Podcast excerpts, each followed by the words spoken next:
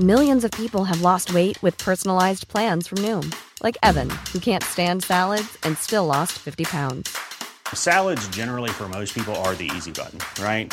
For me, that wasn't an option. I never really was a salad guy. That's just not who I am. But Noom worked for me. Get your personalized plan today at Noom.com. Real Noom user compensated to provide their story. In four weeks, the typical Noom user can expect to lose one to two pounds per week. Individual results may vary.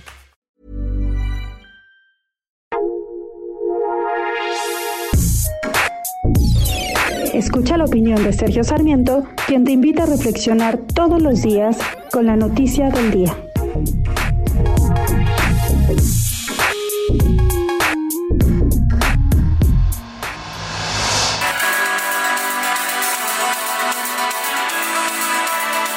Asesinato del juez federal Uriel Villegas Ortiz y de su esposa Verónica Barajas son una muy mala señal para la política del gobierno mexicano en materia de combate al narcotráfico.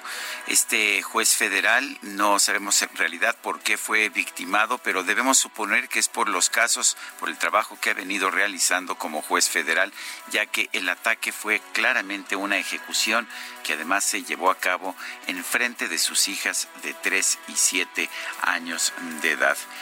Vale la pena señalar que por razones de presupuesto se le habían quitado los escoltas a este juez hace apenas a, algunas semanas, de manera que pues ya este juez no tenía forma de defenderse, como tampoco lo tienen otros jueces que también por razones de presupuesto están perdiendo la protección que tenían con anterioridad.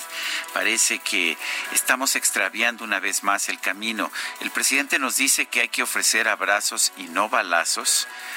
a los narcotraficantes y a los criminales. Se ha acercado, de hecho, a la madre del Chapo Guzmán, a Consuelo Loera, para decirle que, pues, que va a pedir una visa humanitaria a los Estados Unidos para ella y que va a apoyarla, pues, en sus intentos de ver a su hijo Joaquín el Chapo Guzmán.